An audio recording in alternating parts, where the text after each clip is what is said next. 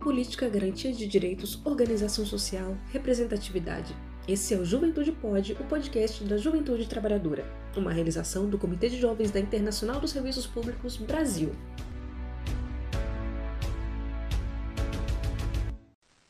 Olá pessoal, eu sou Geice Maiara e esse é o Juventude Pode, o podcast da Juventude Trabalhadora. Hoje a gente vai falar um pouquinho sobre os acontecimentos da semana. Tivemos aí a pressão pela não votação da PEC 32. E aqui comigo na sala hoje as minhas companheiras Sânia e Marcela. Oi meninas, tudo bem? Olá internet, tudo bem com vocês? Olá pessoal, então, hoje, essa semana, tivemos uma semana movimentadíssima dentro do movimento sindical, em que a gente trabalhou uma pressão muito grande é, contra a PEC 32. Vários dirigentes estiveram em Brasília, houveram os atos nos, nos estados, nos municípios, e defendendo aí o serviço público e contra a PEC 32, né? E a gente teve é, uma das, das nossas companheiras de sala hoje estiveram em Brasília, a Sânia, ela esteve lá, junto com o movimento dos dirigentes sindicais. Sânia, compartilha para nós um pouquinho como é que foi a movimentação dessa semana para que a gente conseguisse tirar de pauta e dizer parabéns, né, agradecer os dirigentes que estiveram em Brasília é, uhum. e parabenizar pelo trabalho e articulação feita junto com os parlamentares.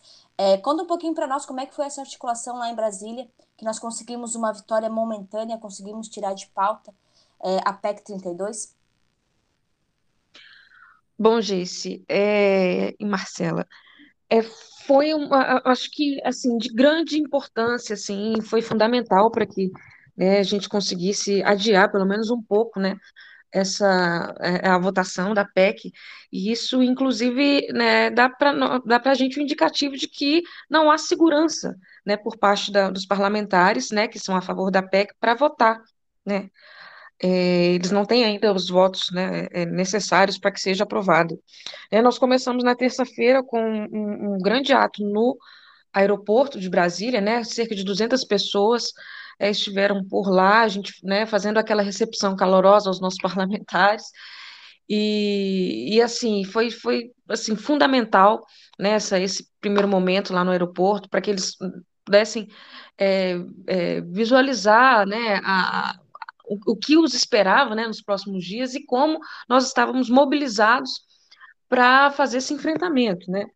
E aí, depois disso, nós né, é, é, nos concentramos, isso na parte da manhã, na terça-feira, na parte da tarde, nós nos concentramos no espaço do servidor, lá em, em, na esplanada, e de lá fizemos uma caminhada até o anexo 2, né, com é, sindicatos e, e, e, é, confederações e federações, é, tinham companheiros e companheiras do país inteiro, de todos os segmentos, estadual, municipal, federal, e fizemos essa marcha até o, o, o, anexo 2, permanecemos lá, né, vários deputados participaram, né, subiram no, no, no, carro de som fizeram suas falas, nós ficamos lá até o cair, né, da, da, da tarde, era quase noite quando nós, nós saímos, na quarta-feira nós voltamos para lá, novamente, né, fiz, fizemos essa pressão, os, alguns companheiros é, conseguiram entrar no, no, no, no, anexo, mas não conseguiram adentrar, adentrar o plenário, é, nós, nós fomos barrados, eu também, na quinta-feira nós voltamos de novo, eu consegui entrar,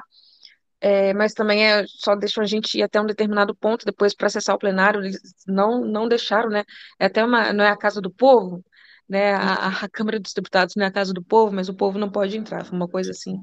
E assim, uma, teve um, um, pequeno momento de tensão, assim, mas que foi super tranquilo, porque o nosso, o nosso ato era passivo, era é, tranquilo, era legítimo, né, e, e, nós não, né, não arredamos o pé em nenhum momento, não, mas, né, mas não abrimos mão desse nosso direito de manifestação, desse nosso direito de né, nos posicionar contra a PEC.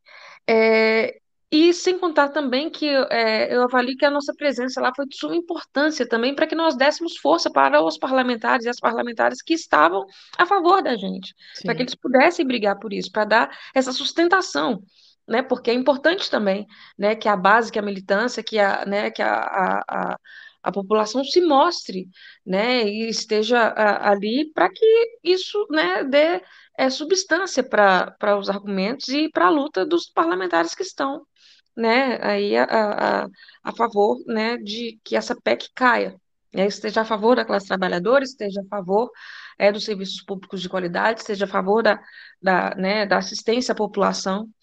E, né, assim, foi, foi, foi assim, muito cansativo, que Brasília está um calor violento esses dias, né? Brasília é um lugar muito seco, e a gente fica lá o dia inteiro sem ter acesso a banheiro, enfim, né? E, é, é, é, é cansativo, mas é gratificante porque, né, nesse caso, a gente conseguiu é, fazer esse enfrentamento e segunda-feira estamos indo para Brasília de novo, para continuar esse enfrentamento, porque né, a, a, aí uma previsão de votação para terça-feira, então a gente está a caminho de Brasília de novo para de novo fazer esse enfrentamento.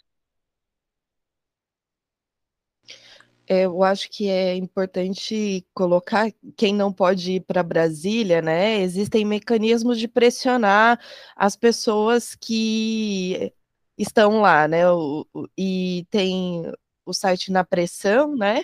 Que você manda um e-mail para o parlamentar que você votou para pressionar justamente, né? Porque a gente também entende que é importante essa pressão para que essas pessoas também se posicionem, né? Com toda certeza, Sânia, Marcela, é, o, é, é um momento de mobilização da, não só do movimento sindical, né? Sim. É um, um momento de mobilização da sociedade como um todo.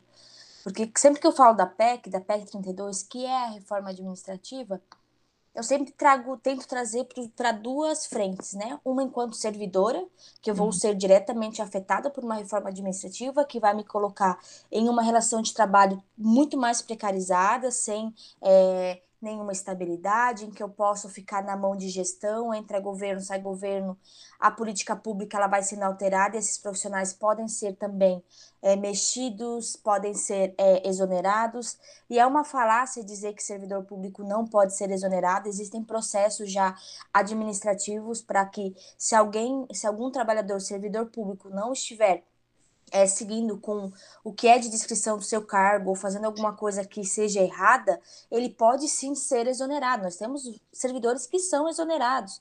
É, então, dizer que isso o servidor público não é exonerado, infelizmente, é uma falácia. E também trazer para o campo da população, né? Porque se essa reforma administrativa passa, quem recebe é, o serviço público, quem usa saúde, assistências, educação, outros serviços prestados prestados né, pelo Estado, é, é, Estado e municípios e a própria federação, eles vão ser afetados. Porque se eu não tenho, é, se eu começo a privatizar essa minha relação de trabalho, porque a PEC também vai, vai abrindo né, para essas privatizações, é, uhum. é, a relação de consumo ela é diferente, porque a empresa privada ela tem fins lucrativos. lucrativos. O Estado ele oferta saúde, educação, é, assistência como direitos básicos é, porque nós temos uma Constituição que nos garante. E uhum. o Estado ele não tem o olhar de gerar lucro com isso. Ele tem o olhar de, deve ter o olhar de atender às necessidades da sua população. Ponto. E a gente sabe mais, né, é, o quanto que nós estamos com uma defasagem salarial por conta da inflação que está corroendo os nossos salários, é, o quanto que é difícil a gente conseguir manter, tendo saúde, educação, assistência pública e outros serviços, né, também públicos, o quão é difícil fechar a conta no final do mês. Sim. E aí vamos pensar se tu vai ter aí, vamos pegar, vou pegar um exemplo da minha área que é educação. Vamos lá, uma família com um pai e uma mãe e duas crianças que têm uma escola pública, e aí muda essa lógica, em algum momento a gente pode talvez precisar pagar por esse serviço, um serviço de qualidade. É, já está difícil pagar o aluguel ou o financiamento da sua casa, pagar alimentação, remédio, todos os outros cuidados, e eu ainda vou ter que pagar pela saúde da minha filha, pelo médico, que eu não vou ter lá no posto de saúde, que eu não vou ter no centro de atendimento, é, de uma educação também que a gente não sabe, porque quando abrir para privatização, pode se privatizar tudo, e quando, se, quando privatiza, nós seremos privados, porque nós não Sim. vamos ter hoje é, com toda a inflação que corrói é, a, o nosso poder de compra, a gente não tem condições de bancar uma saúde privada, uma educação privada. Nós necessitamos, e é nosso direito constitucional, de ter uma educação pública, uma saúde pública e demais serviços básicos que a pessoa precisa de forma pública. Então, essa PEC 32, essa reforma administrativa, ela não vai impactar só aos servidores. Eles vão ser os nós vamos ser os mais prejudicados, sim. Porém, ele também vai afetar a população, também vai afetar nós, enquanto servidores, que usamos o serviço público. Então, que a população entenda a gravidade disso. E vale lembrar é, que o alto escalão não está nisso. Quem tem sim. privilégio dentro do Estado não está na reforma administrativa. O, o, os políticos não tem nada de corte, não tem nada de discussão. Uh, os militares também não, os juízes também não. Então, que reforma administrativa para tirar privilégios se ela de fato não está colocando quem sim tem um privilégio dentro do Estado brasileiro? É, Sânia, quais são os próximos passos agora para essa semana? Bom, Gice, é, só complementando um pouquinho o que você falou, é, a PEC, é, ela, na, na verdade, está atingindo o chão de fábrica do serviço público, né? Eu costumo dizer que é isso, é o chão de fábrica, porque é uma PEC para tirar privilégios, como você falou, de quem não tem privilégio. Mas, bom, os próximos passos, né, nós vamos fazer de novo a recepção na terça-feira, calorosa, para os nossos parlamentares no aeroporto de Brasília, na terça de manhã, e nós estaremos mobilizados novamente lá na, na, no anexo 2 da, da, da Câmara.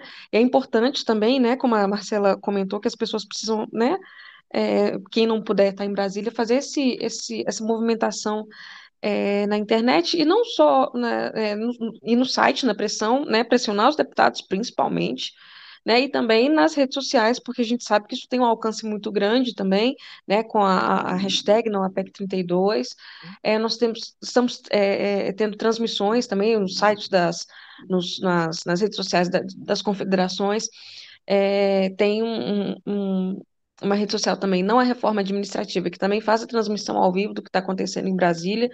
É, a gente está aí numa, numa frente é, importante, né? E nós vamos nos organizar. É, a gente vai se organizando, né? De acordo com, com, a, com a movimentação, é, a gente vai, né, vai delimitando o que nós vamos fazer lá. É a, coisa muito dinâmica, né?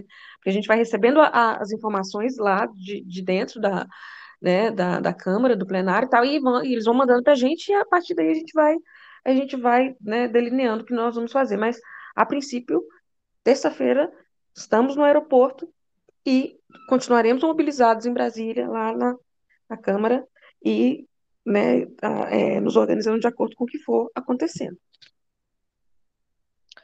Acho que vale a pena ressaltar que a realização dos direitos sociais previstos na Constituição depende dos serviços públicos, e não existe um serviço público de qualidade sem que a classe trabalhadora seja valorizada. É isso aí. A gente segue na mobilização, na discussão com, referente à reforma administrativa, é, em defesa da nossa Constituição, da nossa democracia e na próxima semana a gente traz mais informações referentes às movimentações, possivelmente já com algumas novidades também sobre a PEC 32. E a gente segue em mobilização todos contra a PEC 32. Então é isso, pessoal. Esse foi o nosso programa. Obrigada, Sânia. Obrigada, Marcela, por esse bate-papo. Obrigada, meninas. Até a próxima. Obrigada aos ouvintes, às ouvintes. Até mais. Até. Até, pessoal, um abraço e até semana que vem a gente se encontra novamente aqui no Juventude Pod. Curta, compartilha e nos siga nas redes sociais. Tchau! Você nos encontra também nas redes sociais: Instagram Jovens ISP Brasil e Facebook Comitê de Jovens ISP Brasil. Nos encontramos no próximo episódio. Até lá!